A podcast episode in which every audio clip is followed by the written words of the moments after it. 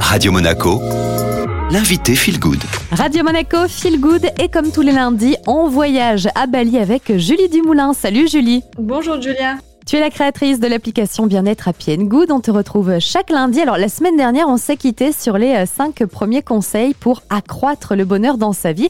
Et aujourd'hui, tu continues avec les cinq autres règles d'or. On t'écoute, Julie. Donc, s'il y a cinq conseils que je pouvais donner aux personnes pour accroître leur bonheur au quotidien, ce serait de savoir se détacher des situations, donc de les regarder plutôt de l'extérieur plutôt que de s'imaginer complètement dans la bulle. On peut s'imaginer derrière un écran et quand on est face à des situations qui sont difficiles, eh bien, s'imaginer derrière une espèce de vitre qui peut nous apporter un peu de distance pour euh, avoir plus de discernement. Ensuite, le second conseil que je pourrais donner, c'est de se rendre responsable soi-même de ce qui nous arrive et donc de ne compter que sur soi pour euh, résoudre ses problèmes. Ça peut paraître un petit peu difficile, mais c'est vrai qu'on se sent beaucoup plus puissant et moins dépendant en comptant sur soi plutôt que sur les autres. Ensuite, ce que je pourrais conseiller, c'est de toujours s'écouter. Donc on traverse tous des situations plus ou moins difficiles dans la vie qui nous dépassent, mais pour notre bien-être et notre situation personnelle, il est indispensable de s'écouter et même s'il y a des choses qui nous paraissent plus raisonnables, il faut toujours se fier à notre ressenti et à notre intuition. Enfin, ce que je pourrais conseiller, c'est de ne pas laisser les maladies prendre le dessus sur les responsabilités. Quoi qu'il arrive, il ne faut pas arrêter